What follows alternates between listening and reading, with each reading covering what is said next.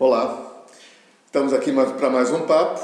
Aliás, um papo que a gente já teve, que é sobre prosperidade, mas me solicitaram é, detalhar um pouco mais, enfim, elaborar um pouco mais esse assunto, porque é um assunto que interessa para todo mundo.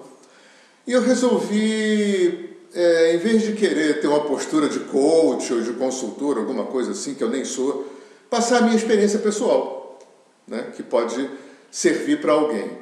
E na minha experiência pessoal, eu acabei aprendendo muitas coisas com muita gente, com muita gente importante que passou pela minha vida, que me ensinou muita coisa nessa área de desenvolvimento profissional, de, de administração de carreira, de dinheiro, de divulgar o meu trabalho de propaganda. Eu sou terapeuta, eu sou um profissional autônomo. E eu acabei formatando isso no que eu chamei aqui para mim de das minhas seis leis de ouro, que eu vou compartilhar com vocês.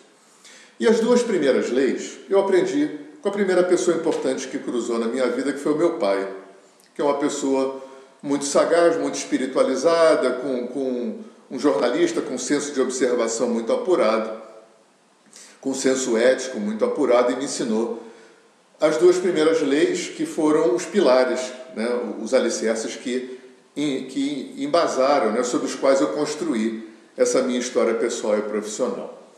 E a primeira coisa que ele me ensinou é, foi o que ele chamou de fazer uma boa parceria com o imponderável. Em outras palavras, é um, um bom equilíbrio entre a nossa vontade e a vontade de Deus, seja lá como a gente concebe e conceitua esse Deus. Isso quer dizer que a maior parte da existência, a maior parte do que acontece, a gente não controla. Não adianta a gente bater pé no chão porque a gente não controla.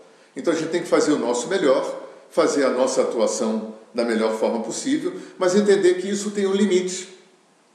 E eu acho que um bom exemplo disso, que eu dou sempre nos cursos, eu moro aqui no sítio, quando a gente faz uma horta, né, a gente vai com o maior carinho, trata a terra da melhor forma possível, usa a melhor tecnologia, usa as melhores sementes, os melhores adubos orgânicos, faz tudo direitinho, dentro do, dos conformes.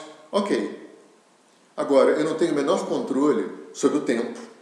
Se vai chover muito, se vai chover nada, se vai cair granizo e furar tudo, se formiga numa noite come tudo, se o cavalo do vizinho se solta, entra na minha horta e pisa em tudo, como isso tudo já aconteceu, eu não tenho o menor controle. O meu controle é mínimo sobre o, todo o movimento né, do sistema, sobre o movimento do universo. Então, a gente tem um bom feeling, né? nem, nem sentar e querer que caia do céu, nem querer atropelar tudo e querer ter o controle sobre tudo que não vai funcionar. Eu tinha um professor que dizia uma coisa interessante, que a vida é como uma empresa que a gente tem um sócio. Só que nós só temos terceiro grau e nosso sócio é pós-doutor. Então ele sabe um pouco mais que a gente, né? Então ele dizia meio humoradamente que a tristeza, a depressão é quando a gente para e quer que o sócio faça a nossa parte no, no, no, na empresa. A ansiedade é quando a gente faz a nossa e quer fazer a do sócio também. E a raiva é quando o sócio não fez o que a gente queria. E assim é na vida. Então, esse é o primeiro pilar. Né? Ter um feeling. É, é, livros foram escritos sobre isso, é tão importante isso. A Bhagavad Gita, por exemplo, do universo hindu, o Tao Te King, fala dessa coisa da ação na inação, inação na ação, da ação com desapego, né? do entendimento que depois que você lança a ação, você perde totalmente o controle sobre o desenrolar e o retorno disso. Então, isso é uma coisa. O segundo é, pilar que eu aprendi com meu pai, que foi muito importante, isso é, faz parte, é um tijolo que construiu a minha vida, é o que a gente chama de pessoas ganha e pessoas custo. O que está na frente para você? O que, que você pensa primeiro? Do que, que você enche a boca para falar? É do custo? É do quanto custou, o trabalho que deu, o tempo que levou? Ou você é aquela pessoa que sonha, que planeja, que vê a coisa feita, que projeta os detalhes, depois você vai ver o custo daquilo.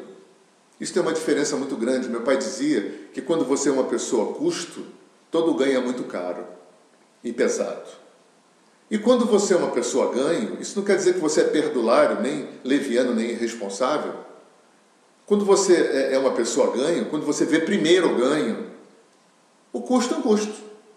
Tudo tem custo na vida. É um ônus natural, com o tamanho que ele tem. Então, esses são os dois pilares é, a partir dos quais se desenrolam as outras quatro leis que eu vou compartilhar com vocês. Vocês vão ver como é que está uma coisa entrelaçada na outra. É, com uma outra pessoa que cruzou a minha vida, que foi muito importante, eu aprendi a negociar. A gente vive uma cultura onde a gente ainda acha que dinheiro é feio, que cobrar é feio, a gente fica constrangido de cobrar, cobrar de amigo então nem se fala, cobrar de familiar nem se fala, o bonito é trocar, né? o bonito é dar de graça. Só que dar de graça ninguém dá valor, porque é, dinheiro tem a ver com valor. Né? Dinheiro é a forma que se instituiu de você ter um retorno né? pelo seu trabalho e pelo seu esforço. O dinheiro não é um vil metal que é a causa dos males da humanidade. A causa dos males da humanidade é a mente humana. Se o homem tivesse escolhido trocar em vez de estabelecer uma moeda, né, se a gente tivesse até hoje trocando vaca por tecido, cereal por ferramenta, gente, teria a máfia do mesmo jeito, exploração do homem pelo homem do mesmo jeito. Né? Não é, o problema não é a, o, o, padrão de troca, o problema é a nossa mente. Né? A igreja também não ajudou muito, porque confundiu alto valor com vaidade né? você gostar de você, se respeitar, se admirar, honrar o seu conhecimento, honrar as suas conquistas, não tem nada a ver com vaidade, isso é alto valor. Vaidade é quando você. é uma patologia, é quando você começa a querer competir, querer ser o melhor. Né? Uma coisa é uma coisa, outra coisa é outra coisa. Então eu aprendi a cobrar, a olhar no olho e cobrar o valor do meu trabalho. Sem medo, sem constrangimento de estar fazendo uma coisa feia.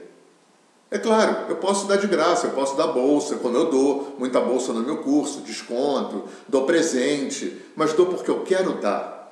O meu coração quer dar.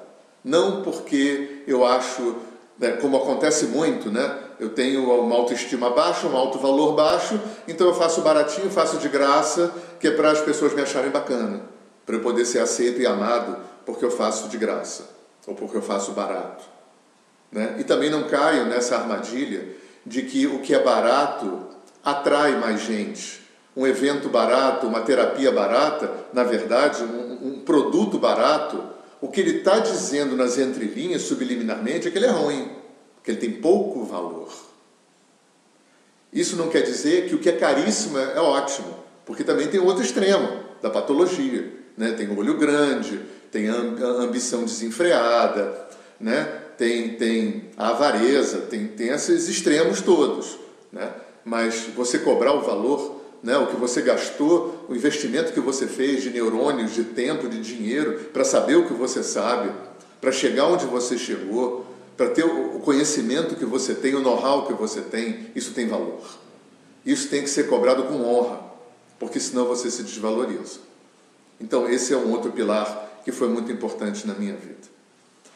E outra coisa que eu aprendi, as outras três leis que eu aprendi com uma outra pessoa que foi muito importante no meu caminho e que me ajudou a entender esse panorama todo, é a gente aprender a lidar bem com a relação custo-benefício das coisas.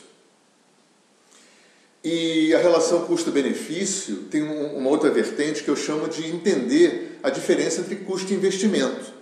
Por exemplo, na minha área, muita gente trata divulgação, propaganda, marketing como custo na verdade, isso é um investimento. Né? A palavra custo tem um peso muito grande de uma coisa que você gastou e foi. Nem todo custo é assim. Né? Investimento é um custo que vai voltar, que tem que voltar muito mais ampliado do que o que você gastou. Então, essa, essa compreensão do custo-benefício, essa compreensão do custo-investimento, ela só vem de uma forma clara para você. Olha como, como é interessante lá atrás. Quando você é uma pessoa ganha. Dificilmente, quando você é uma pessoa custo, quando você vê o custo antes do ganho, o custo maior do que o ganho, como é que você vai ter uma relação custo-benefício? Como é que você vai entender essa relação de custo e investimento? Não tem como, é difícil entender. É como a próxima, a próxima lei, que é, é o equilíbrio entre o gasto de dinheiro e o gasto de tempo. Isso é uma, é uma confusão que muita gente faz. Quer ver um exemplo? Eu posso anunciar assim: é, o que, que você está fazendo que para economizar, para não pagar alguém para fazer? O que, que você está fazendo para economizar? Que você poderia pagar alguém para fazer e usar esse tempo para ganhar mais do que o que você está economizando. Aprender a delegar é uma coisa muito importante. Isso tem muito a ver com isso. Agora, para você ter uma noção clara desse equilíbrio entre o custo do, de, de dinheiro e o custo de tempo, você tem que ter uma noção clara de custo-benefício, de custo-investimento e tem que ser uma pessoa ganha. E aí vem a última lei, que é a compreensão, isso é muito importante, a compreensão do que é ganho indireto e ganho secundário. O ganho indireto e o ganho secundário é aquele ganho que nem sempre vai aparecer agora. Talvez ele nem apareça. Ele vai se somar com outros tantos ganhos indiretos e secundários, pequenos ganhos, né? pequenos investimentos que você faz, pequenas estratégias, né? porque tem duas palavras que, que são fundamentais, que é planejamento e estratégia. Isso é fundamental. E planejamento e estratégia só pode ser bem feito quando você é uma pessoa ganha. Quando você tem um entendimento correto de custo-benefício, de gasto de dinheiro e gasto de tempo, né? e quando você entende a ciência do ganho indireto e secundário, esse somatório de estratégias que às vezes não aparece. A pessoa que é a pessoa, uma pessoa custo, não tem como entender isso, porque uma pessoa custo, em geral, que eu ganho já, porque tudo para ela é muito caro, tudo para ela custou demais, dá trabalho a beça, gasta tempo demais. Como é que eu vou investir né, numa coisa que não vai aparecer agora, que eu não vou ter um lucro agora, mas que vai se somar com outras coisas e vai construir né, esse edifício do ganho, esse edifício da expansão né, da sua carreira, do seu negócio. Então, basicamente é isso que eu venho trazer para vocês, né? Essa é a minha experiência, isso funcionou comigo, não quer dizer que isso vai funcionar com todo mundo. Eu não sou economista, não sou administrador de empresa, não sou coach, não sou consultor, eu não tenho uma visão técnica dessa área, mas eu tenho quase 60 anos, 20 de atividade, dessa minha atividade é, autônoma de terapeuta, e essas pessoas, tive essa sorte de passarem essas pessoas na minha vida, né, e pude entender, e isso tem é, me ajudado bastante a construir a minha carreira, a construir é, a minha prosperidade, e eu espero que isso seja útil para vocês. Né? Estamos aí. É, lembra que todo mundo nasceu para ser próspero. Né? Ser próspero não é sinônimo de ser milionário. Isso é uma confusão que se faz também é, um pouco em função da, da, da igreja, né, da cultura hippie, da cultura de esquerda, da mesma forma que simplicidade não tem nada a ver com pobreza. Você pode ser próspero e simples. Isso não, não é antagônico, não é paradoxal. Então é muito importante é, é, é, desemaranhar esses novelos, né, como a gente tentou fazer aqui um pouquinho com vocês. Espero que tenha sido útil. Um grande abraço. Tudo de bom.